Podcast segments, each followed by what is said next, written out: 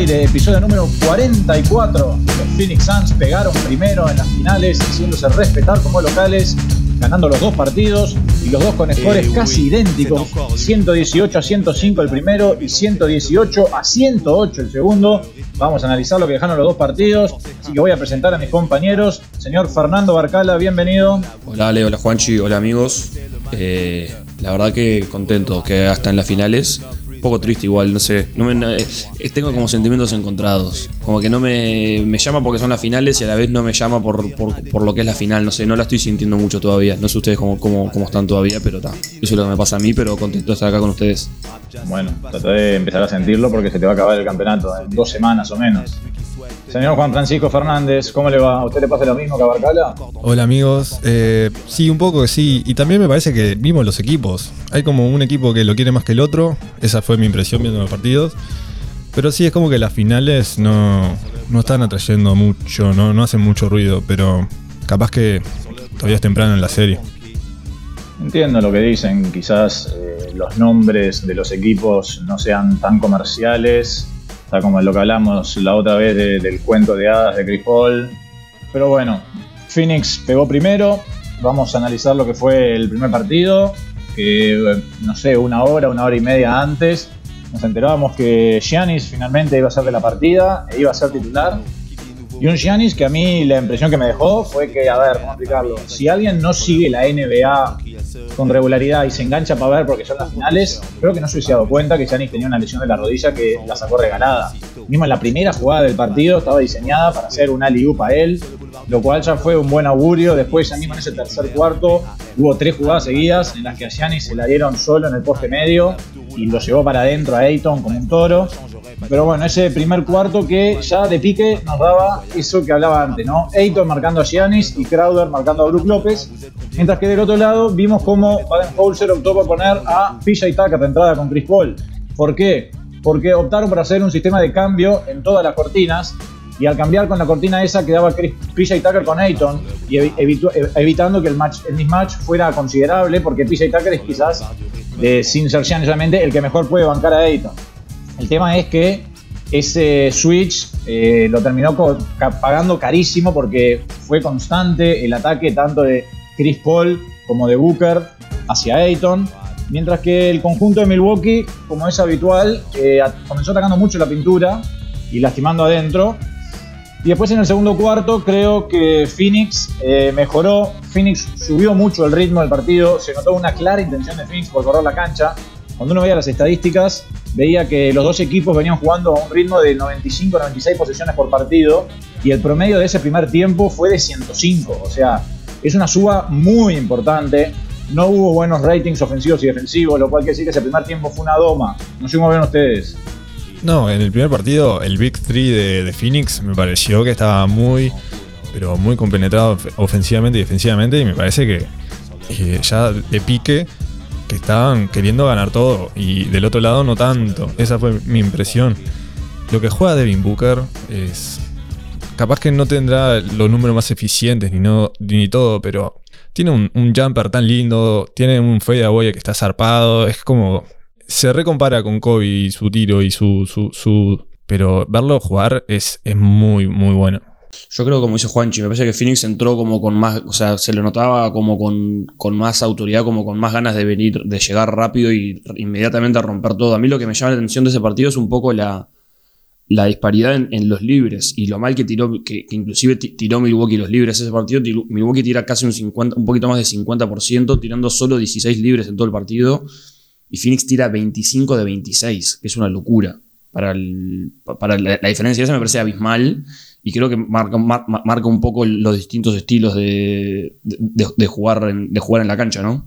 No, y, los libres, también una cosa que ya mencionamos en otros episodios, que Phoenix no era de tirar muchos libres. De, la liga son de los que más, de los que menos tiraba. Y en este partido sí hicieron la diferencia totalmente. Sí, pasa que, como decía, cuando, cuando cambian en las cortinas, muchas veces eh, Brook López era atacado por Booker y Chris Paul y eso generalmente genera o que Brook López hiciera el foul o ya te genera mucha ayuda, que era castigado. Creo que Bridges fue, viene siendo el factor X en las finales, vamos a hablar de lo que fue su partido en el segundo, pero ya en el primer partido también fue muy importante lo que hizo.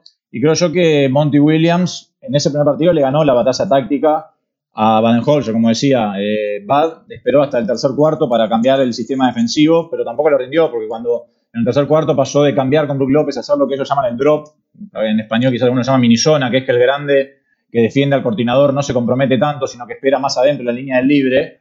Cuando empezaron a hacer eso con Brook López, Chris Paul se siguió divirtiendo, pusieron a Bobby Portis, que cambió, no pudo, o sea, nadie, Milwaukee en ningún momento encontró la forma de detener los pick and roll eh, con, Brook con Chris Paul y con Ayton. Y creo que Phoenix, como decía, llegó a Milwaukee al juego que ellos querían, un juego muy dinámico de ida y vuelta.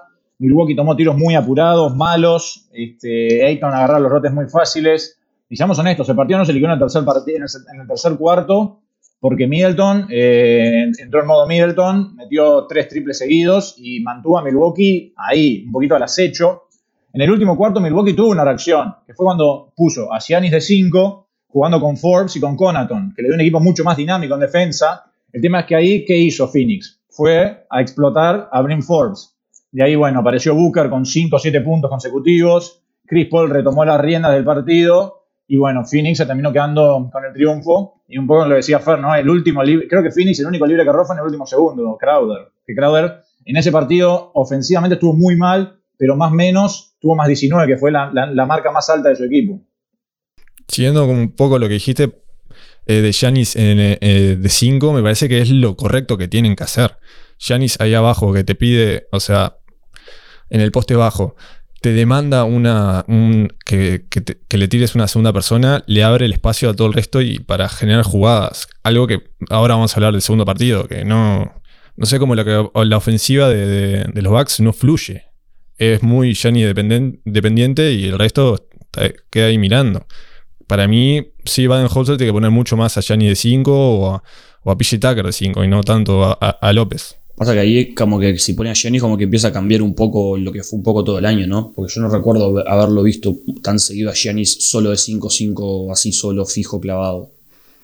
Está, pero ahora para mí, o sea, no importa todo lo del año. Bueno, está, yo lo que digo es que no debe ser fácil después de haber jugado toda la temporada ponerse a hacer ese tipo de ajustes tan, tan metidos. O sea, no digo que no lo tenga que hacer, digo que capaz que es como complicado empezar a hacerlo. Pero no, no, sí, te entiendo. Igual, eh, para mí la, eh, la, temporada acá ya no importa. Es postemporada, tenés que hacer decisiones difíciles y ganar como sea. Igual no podemos obviar el tema de que jugando con Giannis de 4 y Brook López de 5, mal no le ha ido a Milwaukee, en el sentido de que en las últimas tres temporadas regulares ha sido el mejor equipo por robo. Después todos sabemos lo que le pasa en los playoffs. Pero bueno, justo antes de que empezaran las finales, con un amigo nuestro que tenemos con Fer, llamado José, discutíamos un poco de que, a ver, viendo lo que había sido Brook López jugando en la pintura, digamos el old school Brook, contra Atlanta, cómo podía afectar eso y cómo iba a ser Bad con la vuelta de Giannis. Porque, a ver, eh, no, no, existe más que jueguen dos tipos adentro de la pintura, como hizo Brook contra Atlanta y como es el juego de Giannis. Entonces, ¿qué vas a hacer? ¿Vas a dejar a Giannis afuera y jugar con Brook de 5? ¿O vas a seguir jugando como venías, con Giannis adentro y Brook abierto? Y era como una duda, a ver, todo generado obviamente por lo que fue Brook en esos partidos, porque no estábamos, quizás nos habíamos olvidado de que él tenía ese talento, porque él es un tipo que sabe jugar cerca del aro y que sus primeros años fue figura jugando cerca del aro. Él después retransformó totalmente su forma de juego y su carrera. Y mismo cuando las pocas veces que gana la pelota cerca del aro, resuelve bien. Creo que el hecho de abrir a Brook López eh, permite, como hizo Phoenix, que pone a, Ayton con Giannis y te queda Crowder suelto para ayudar. Eh, después, otra cosa que se puede ver de ese partido, vos viendo, por ejemplo, si vas a ver los más menos, como decía, vos tenés que los cinco titulares de Phoenix en el primer partido 18, Chris Paul más 17, Bridges más 14, Ayton más 13. Y después si vas a la segunda unidad, Torrey Craig más 10, Cameron Payne menos 9, Saric más 4, pobre Saric, que una de las primeras jugadas lamentablemente se rompió los ligamentos cruzados. Y después vos vas en cambio a Milwaukee, tenés Brook López menos 17, Holiday menos 16, PJ Tucker menos 14, Middleton menos 11, Boy Portis menos 10. Y Giannis, de los que juegan en serio, es el único que estuvo en positivo, más 1. y también está Conaton, que jugó 28 minutos, más 2. Es como que quiere decir que las escuadras, a diferencia de lo que pasaba en las series anteriores con Phoenix, acá las escuadras titulares hicieron la diferencia. No, y también la importancia de que el equipo de los Bucks, cuando Giannis no está en cancha, no, no, no compite contra, contra los Suns. Tienen que encontrar la forma. Capaz que sí, eh, hablamos de lo de, López y no tenerlo casi al, capaz que al mismo tiempo que Giannis. Cuando Giannis no está, que entre López y ahí juegue, sí que tenga la, eh, toda la pintura para él. Eso podría ser algo. Sí, yo igual creo también que hay, o sea, hay un factor que es el, tema de Holiday y que no está teniendo para nada unas buenas finales y creo que eso es súper importante para que Milwaukee, si, si, Milwaukee quiere empezar a entrar en la serie y, empezar a, pelearla por lo menos, eh, es fundamental que Holiday levante porque después hablaremos del segundo partido que Middleton estuvo medio flojo también, pero Holiday ninguno de los dos partidos ha deslumbrado. Creo, que ha tirado en, toda la serie, ha tirado 4 de 14, una cosa así. Erra bandejas que, debería, debería son, que son puntos seguros. Eh, yo creo que si Holiday empieza a elevar un poco su juego, en vez de meter, yo que sé, 10 puntos, empieza a meter unos, lo que, lo que, lo que, lo que lo fueron a buscar para que haga unos 15, 20 puntos, creo que ya él un poco empieza a, cambiar un poco la, la, marea a favor de Milwaukee. No, y eso en el lado ofensivo de la pelota, pero tampoco en el lado defensivo, que es algo que Holiday puede traer a la, mesa y muy bien gracias a, las capacidades de, Chris Paul, no está siendo un factor eh, bueno para, para Milwaukee, porque sí, capaz que tal, el tiro no te cae, pero si igual neutralizás o molestás bastante al otro, eh, igual seguís siendo útil al equipo. Y, en esta serie que Chris Paul, no sé, está promediando 27 puntos, 8 asistencias, tenés que hacer un mejor trabajo para, si el, si el tiro no cae, de impactar el, juego de otro lado yo creo que la, principal diferencia de ese primer partido fue, sin dudas, como decía Juanchi, el Big Three. O sea, los tres grandes jugadores de Phoenix hicieron 81 puntos contra los 59 de, los jugadores de Milwaukee. Ahí claramente tuvo la diferencia. O sea, Chris Paul anotó o asistió en 54 puntos, que es la tercera marca más alta en la historia de las finales, detrás de Allen Iverson Michael Jordan. Después vas a Ayton hizo 20 puntos tirando 80% en tiro de cancha, que es impresionante. Fue la cuarta vez que lo hizo en estos playoffs, que es la mayor cantidad para uno solo playoff. Este, la diferencia estuvo ahí. A ver, eh, Chris Paul, Booker y Ayton estuvieron a la altura y quizás incluso por encima un poco de lo que se esperaba. En Milwaukee, el único de los tres que estuvo a la altura fue Giannis. Middleton un ratito, como en el tercer cuarto, y Holiday quizás fue el gran ausente. No, y también el, pick and roll, como dijiste antes, de, Paul y Ayton es increíble. Lo que le ha enseñado Chris Paul a Ayton a, hacer las cortinas inteligentes y a tomarse un tiempo y dejarle un poco el espacio ahí. No, no, es que hace la cortina y sale y rolea enseguida, sino se toma un tiempo para ver qué hace Chris Paul y darle un poquito el espacio. que Tiene un, movimiento Chris Paul que me encanta, que es como que se está yendo para afuera y dice, como que está siguiendo para, la esquina, como si hacía la, la jugada se da vuelta y tira, ahí de, la nada. Y es, es, tremendo, es que el, el, pick and roll bien ejecutado es, es, tremendo y le abre todo el abanico de, la ofensiva a Phoenix. La verdad que es, hermoso de ver. Y aparte que un jugador como Chris Paul que te lo lleva a su manera y a, todo a su terreno y lo hace ser hermoso. Es como cada partido termina siendo una clínica de, pick and roll y de cómo jugar el básquet. Es, tremendo. Igual le, le bombeó a, su compañero el, el rebote número 20. Ayton casi mete un 20-20, pero no. Chris Paul en la última le robó el rebote, quedó con 22 puntos, 19 rebote nomás. Igual, estaba viendo un poco, acá la NBA te ofrece un, mundo de estadísticas que es eh, maravilloso. Estaba viendo, me puse a buscar eh, las estadísticas de Holiday a nivel defensivo y vos ves que Holiday, el 48%, por, el 48 de los minutos de Holiday en cancha los pasó defendiendo a Booker en ese primer partido y el 28% los pasó defendiendo a Chris Paul. Booker le hizo 0 puntos a Holiday, con 0 a 6 en tiro de cancha, y Chris Paul le hizo 6 puntos, que fueron dos triples. Y me acuerdo que uno de esos dos triples fue uno en el que Holiday se cerró a ayudar y vino de una descarga. En cambio, durante el resto de los minutos, el, equipo hizo 34 puntos mientras Holiday marcaba a Booker y 22 mientras, Chris mientras Holiday marcaba a Chris Paul. O sea, claramente como que Holiday su trabajo lo hizo. Ahí obviamente influye lo que decíamos antes de los cambios en las cortinas. Cuando tenían a Holiday, venía la cortina, cambiaban de hombre y ahí lo mataban. Pero es como que Holiday, en lo que él le tocó, fíjate que, como decía, marcó el 47% del tiempo a Booker y Booker le hizo 0 puntos. Y Booker terminó con 31, creo que fue. Sí, con 27. No, Booker hace números, pero la eficiencia, como siempre, hace 8 de, 21. Claro. Después, si vos vas a Brook López, ponele, él marcó el 21%. claro, acá te queda que Brook López marcó la misma cantidad de tiempo a, Chris Paul y Booker sumados que a Ayton. ¿Entendés? Eh, Chris Paul le hizo 12 puntos a Brook López y Booker le hizo 6. Chris Paul tiró 5 de 7 y 2 de 4 tiró Booker. Es como que yo la otra vez leí una, estadística, no me acuerdo ahora el número, pero era como que en cada posesión que Phoenix jugaba ISO contra López, estaban arriba de un punto por posesión, mientras que en todas las otras posesiones estaban en 0,9. Ahí estuvo la gran diferencia del partido. Sí, Brook López, que estaba pobre. Contra un chiquito no puede hacer mucho. Dejarlo en la pintura, que él, e, es el fuerte de él. Y también, igual te digo una cosa, que es otra cosa que discutí con un amigo, se llama, eh, a ver, él, me decía, vos, me parece que no es tanta culpa de Brook López, porque mirá que Booker y Chris Paul metieron tiros que son muy complicados. Y yo le decía, a ver, quizá para vos sea muy complicado, pero estos son tiros de los que los locos viven hace años, de ese tirito de media. Creo que también hay un tema de, las ayudas. Lo dejaron en una isla, isla al pobre Brook López, y le comió. Quedó él como quizás en el centro de la atención, pero también habría que ver el tema de lo que son las ayudas defensivas.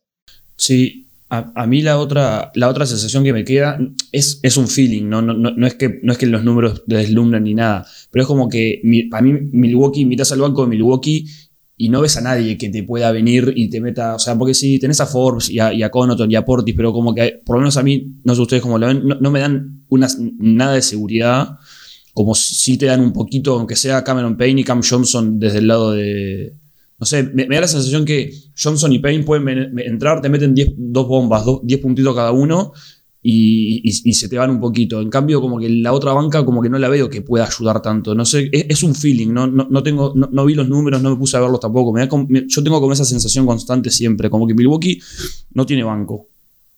Comparto esa, no sé, esa sensación. Me parece que son jugadores mucho más del, sistema que de, jugadores, no sé, de impactar por mérito propio y donde el sistema está controlado por los méritos de, que tiene los Suns, no, el, tiro no, entra.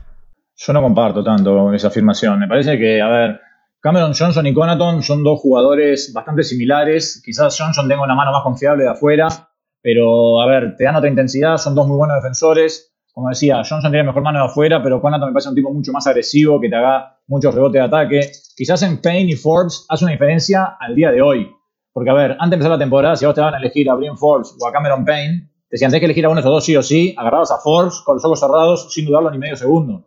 El tema es que Forbes es un tipo que vive el tiro de tres puntos, no lo están bocando, está jugando poco, y Cameron Payne al revés, está con una confianza inhumana, está muy rápido, lo están bocando afuera, está penetrando bien. A mí, sigue sin gustarme su estilo, me parece que un base tiene que ordenar, y yo a él lo veo un tipo muy dinámico, muy acelerado, que a veces hasta saca de ritmo a Phoenix de lo que venía. Obviamente yo estoy convencido que es por diseño, y después sí, quizás el, octavo jugador de cada equipo es Torrey Craig y Bobby Portis, que son jugadores bastante distintos, pero yo no, creo que haya tanta diferencia en los bancos. Eh, a mí me da esa sensación. Pero está ahí como dijiste, Cameron Payne te da mucho más dimensiones, eh, mucho más herramientas que Brin Forbes. Y Brin Forbes no depende de sí mismo. Cameron Payne es como que lleva la pelota, arma un poco, está un ritmo mucho más acelerado que cuando está Chris Paul eh, con la pelota. Pero está, es, no sé, me parece que cuanto más herramientas tenés, más versatilidad y más te puedes adaptar y, atacar de diferentes formas. Que es cuando tenés también todo tu otro equipo que también tiene versatilidad en, ataque, funciona. Y lo de Bob Deportes en el primer, en el primer eh, partido no le dio nada, ni energía le dio. Bueno, en el segundo partido ya de pique se vio un primer cuarto totalmente distinto al que habíamos visto 48 horas antes, sobre todo del lado de Phoenix, ¿no? Ya se veía claramente un cambio en la estrategia defensiva de los Bucks, porque López no hacía más switch, arrancó haciendo el drop, había mucha más ayuda de los aleros. Me acuerdo, claro, en una de las primeras posiciones del partido, una gorra asesina de Giannis de atrás, creo que fue, no me acuerdo si fue a Booker o Chris Paul. Eh, los Bucks tenían una clara intención de atacar al aro y lastimar en la pintura. Se lo vio un Holiday muy agresivo, terminando él en tres de las cinco primeras posiciones del equipo. Gianni lastimaba en la pintura. A ver, Fini, eh, Milwaukee anotó 20 puntos en la pintura en el primer cuarto, cuando había anotado 16 en el partido anterior. O sea, más o menos como que mantuvo. El que cambió rotundamente fue Phoenix. Porque Phoenix en el primer cuarto del primer partido había anotado 18 puntos en la pintura. Y en el primer cuarto del juego 2 hizo 0 puntos en la pintura. Vivió del tiro exterior. Eso en parte es por la estrategia defensiva de Milwaukee. No cambiaba más con Brook López, todos cerraditos adentro y dejando tiros, tiros largos. El tema es que dejaron muchos tiros libres en las esquinas. De los 40 triples que tiró Phoenix en el partido, 17 vinieron de las esquinas, que muchos lo llaman como el triple fácil, por el hecho de que es el más corto. Y bueno, Phoenix en ese primer cuarto invocó 8 triples. 24 de los 26 puntos vinieron desde más allá de los 6.75. El único doble fue uno de Chris Paul faltando cuatro minutos. Este, después, el quiebre del partido se da en el segundo cuarto. Ahí Phoenix encontró, empezó a encontrar su tirito de media. Crowder y Bridges fueron claves en el tiro de afuera, buscando tres cada uno.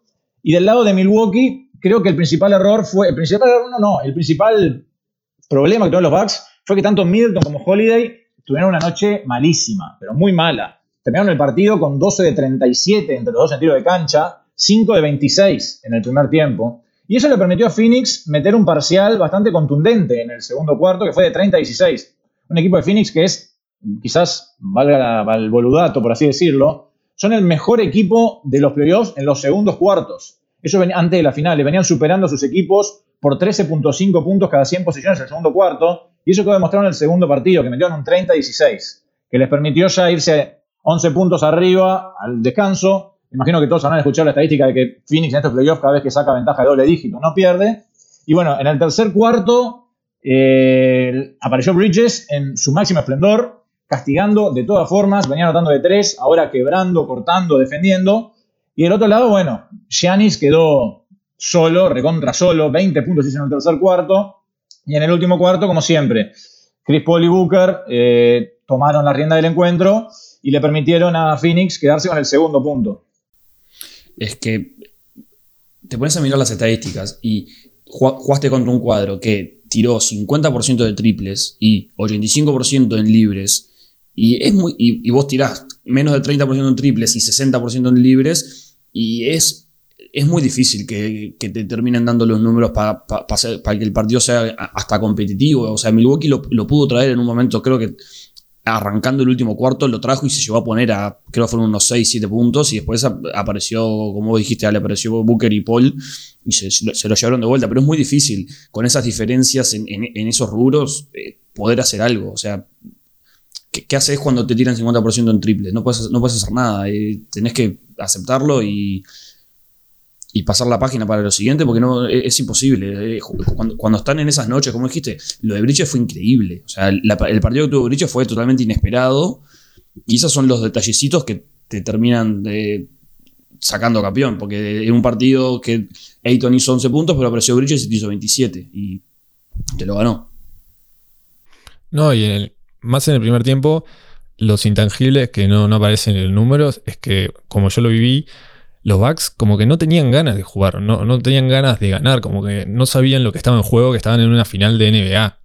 Hay un momento, me acuerdo que después de una etapa de Giannis o no sé qué, o que nadie, nadie volvió en defensa, nadie agarró la pelota y fue una bandeja enseguida después.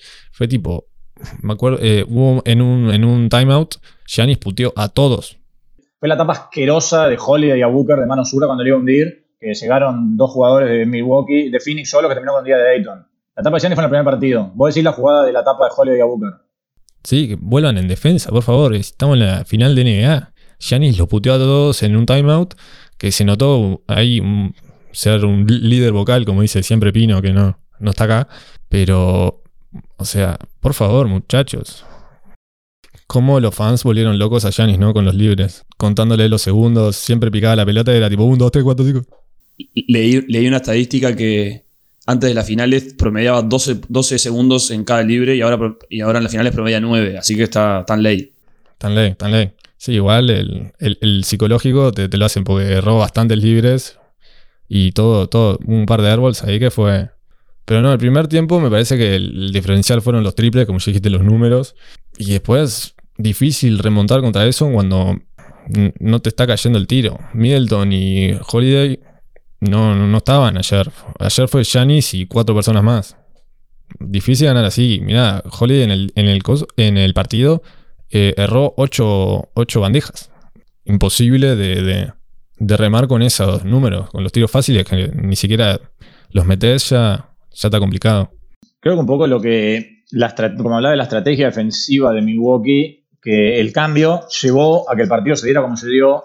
Milwaukee eligió morir con el veneno del triple tuvo la mala suerte, por así decirlo, que Phoenix metió 20-40. Porque acá habíamos hablado de lo que había sido la vez pasada el partido de López en defensa. En este partido, Brook López defendió a Dayton el 70% del tiempo. Holiday ahora agarró muchísimo más a Chris Paul, lo marcó el 51.1% del tiempo. Incluso se vio mucho una intención de Holiday de salir a presionarlo a Chris Paul en toda la cancha, para consumirle segundos y que Phoenix estableciera su ofensiva con menos tiempo en el reloj. Como que trató de hacer ajustes, eh, hizo ajustes bad. El tema es lo que decían ustedes, agarraron una noche inspiradísima de los Suns, porque vos ves que Crowder metió 3 de 5 en triples, Bridges metió 3 de 9, Booker incluso, que en el primer partido había metido 1 de 8, tiró 7 de 12. Y contra eso es, complicado. Hasta Torrey Craig, en el ratito que entró otro que también sufrió una lesión en la rodilla, por suerte no tan grave como Saric, jugó 8 minutos y metió dos triples. Es como que estaban en esas noches en las que a Phoenix le salía todo, o casi todo, y a Milwaukee le salía poco y nada. Entonces creo que, por un lado, quizás eso le pueda dejar una tranquilidad a los Bucks. En el sentido de, a ver, ellos jugaron un partidazo, nosotros tuvimos Middleton 11 puntos, 5 de 16, Holiday 17 puntos, 7 de 21, y perdimos por 10. Y no es que, a ver, nos ganaron bien, sí, pero tampoco es que nos sacaron de la cancha.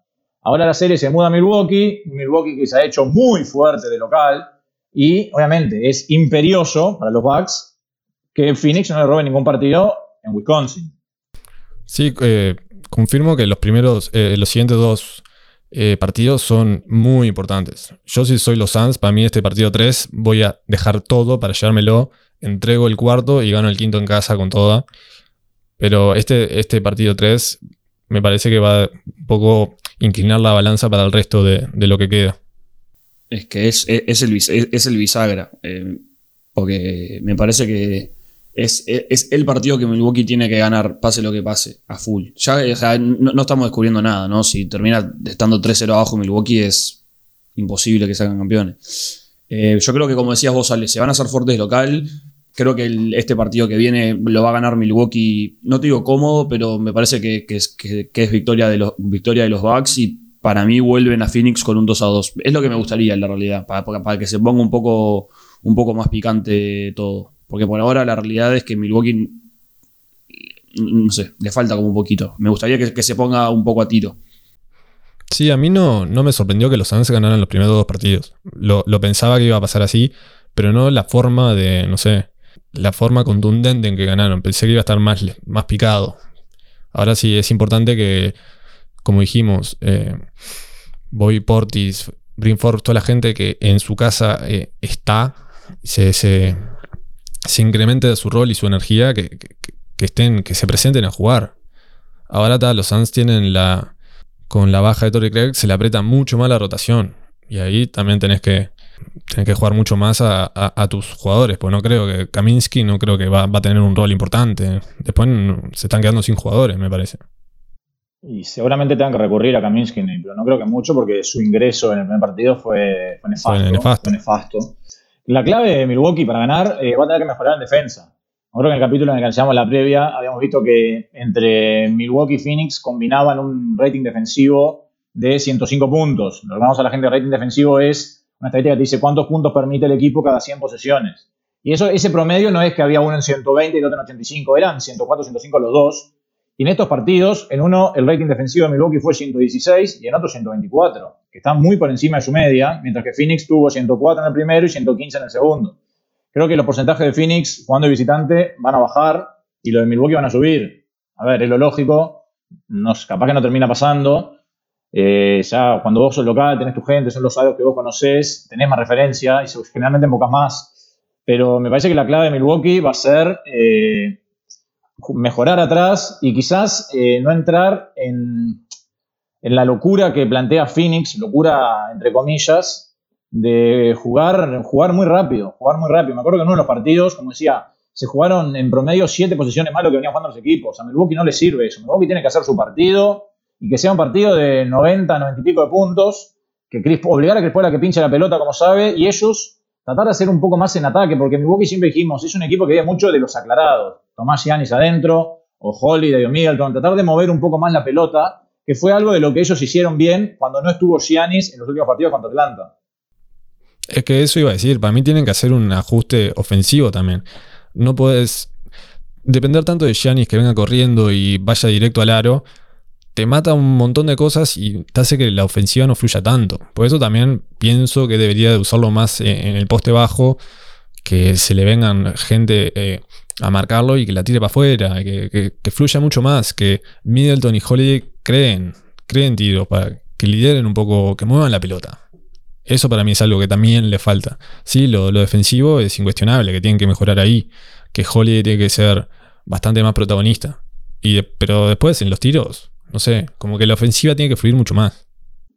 El tema también es cuando ellos van chico, como les pasó en el último cuarto, el segundo partido, van a tener que mejorar el bloqueo defensivo, porque en el último cuarto Phoenix le agarró un montón de rebotes de ataque a los Bucks. Así como Milwaukee en el primer cuarto castigó muchísimo con segundos tiros, fue Phoenix en el último cuarto. Esa estadística también la vi, me llamó mucho atención. O sea, del, 100% de rebotes que hubo en el aro de Milwaukee, eh, Phoenix agarró el 32.6%, mientras que Milwaukee agarró el 37% de los rebotes en el aro de Phoenix. Esos son dos números muy altos, pero muy altos. Para poner en comparación, en el primer partido, eh, Phoenix agarró el 18,8% de los rebotes de ataque y Milwaukee el 20%. Ese es otro tema. Eh, los dos equipos van a tener que mejorar su cerco defensivo. Especialmente Milwaukee si va chico, como, como sugerís vos, Juanchi, porque los, los, los Suns, mejor dicho, tuvieron problemas al principio del partido y después como que lo ajustaron. Sí, en sí, eh, en algún momento vas a tener que elegir el veneno, ¿no? Vas a elegir con qué querés morir y, bancarte con eso, pero también tener un poco, no sé, versatilidad de, decisiones, no sé. Tampoco, me parece que lo que deberían hacer, sí, los minutos es que los dos partidos que jugaron sin Giannis fue hermoso como jugaron los Bucks. Y me gustaría ver un poco más de eso en esos momentos. No, significa que no puedas hacer eso teniendo a Giannis ahí. Por eso, no sé, me parece que jugando un, un, juego de equipo, moviendo la pelota, no siendo tan Gianni dependiente e involucrando más gente y que, Middleton realmente encuentre su, rol con Giannis en cancha y que no, no tenga que morirse para que, que se presente a jugar, es un poco lo que pienso que necesita eh, los Bucks para ganar. Porque 0-2 abajo. No tenés demasiadas opciones para. no, no podés pensar tanto, es hacer algo ya. Bueno, hay gente que dice que la vuelta de Giannis lo sacó de ritmo tanto a él, a Holiday, perdón, como a Middleton. Que es algo con lo que yo no estoy de acuerdo. O sea, la vuelta de Giannis eh, no hace que Middleton eh, no invoque los tiros o que Holiday esté como poseído en ataque y R tiros a 3 metros del aro o R8 bandejas y que quiera tirarle bandejas por, bajo mano y de zurda a Ayton. O sea, me parece que el problema del segundo partido, sobre todo con Holiday, fueron las decisiones que tomó él, no es como responsabilidad de Giannis. Para mí él, eh, deben haber dicho, vos tenés que ser más agresivo en ataque, pero me parece que hubo poca inteligencia. Muchos de los tiros que él tomó fueron malos tiros. Sí, pero porque estaban, porque estaban quietos, porque no se movían la pelota, porque Janis tenés que dejarle el espacio, la, autopista para atacar, que obvio, vos solo backs, vos querés eso. Pero también es, no sé, a, cuesta de muchas otras cosas. No sé los números, pero me parecieron que lo que Holly y Milton tomaron eh, muchos tiros contestados. De, el, el reloj avanzado y tomá, salvame. Y así no podés ganarme una final de NBA. No podés iluminarte todas las noches. Sí, yo creo que el veneno, eh, Phoenix, Milwaukee, lo veo siguiendo por la misma estrategia que siguió en el segundo partido, porque ellos tuvieron mejores tiros, ejecutaron mejor, hicieron mejor las cosas. El tema es que ellos metieron más, fue una locura lo que metieron. Si vos ves el shot chart de, de Phoenix en el segundo partido, es verde en todos los sectores de la cancha. Es decir, en todos los lugares donde tiraron estaban arriba del 50%. Me parece que Milwaukee va a seguir apegado a esa estrategia y bueno, depender de que Phoenix empiece a errar, a ver, es probable que empiecen a errar. Hay una, página que te muestra un poco eh, los porcentajes de chances que tiene cada equipo de ganar en base a los tiros que tomaron. Y en el segundo partido, eh, la, estadística te dice que el partido ese, con los tiros que tomó cada equipo, el 88% de las veces lo gana Milwaukee. No, sí, o sea, también Devin Booker, te acercabas, eh, los Bucks se acercaban y Devin Booker te metía una daga que decías pavo. aparte entraba podrida así, sequita, era una locura. Claro, por eso. O sea, el Milwaukee en el segundo partido hizo la cosa mejor, pero bueno, agarró una, encontró una noche iluminadísima de Phoenix que lo llevó por el partido. Por eso veo como a los Bucks siendo por ese mismo camino en los partidos que vienen. Veremos qué nos depara en el tercer y cuarto partido en Milwaukee. Así que de esta manera cerramos este nuevo episodio de Box and One. Nos vamos a encontrar nuevamente la semana que viene para analizar lo que nos deja en estos dos partidos en Wisconsin, ver si Phoenix encamina al título o si Milwaukee logra empatar. Así que les agradecemos a todos por la audiencia y nos reencontramos la semana que viene. Chau, chau. Chau.